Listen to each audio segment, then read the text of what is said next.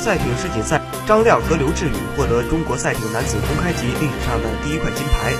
预赛四分之一决赛、半决赛，张亮、刘志宇排名均列总成绩第一。男子双人双桨决赛，前半程一直是张亮和刘志宇的优势区域，他们在五百米到一千米保持速度能力最强。两人在这一区域内确立了将近一条艇身的优势，半程时以三分零一秒四六零排在第一，紧随其后的是波兰和爱尔兰。进入到后半程，几条艇的竞争更加激烈，中国队的奖评保持在三十六奖。到最后一百米，爱尔兰队上得很凶，接近终点时，中国组合奋力划桨，终于顶住了对手的冲击，拿下这枚宝贵的金牌。比赛结束后，张亮和刘志宇表示，中国男子双人双桨项目的胜利才刚刚开始。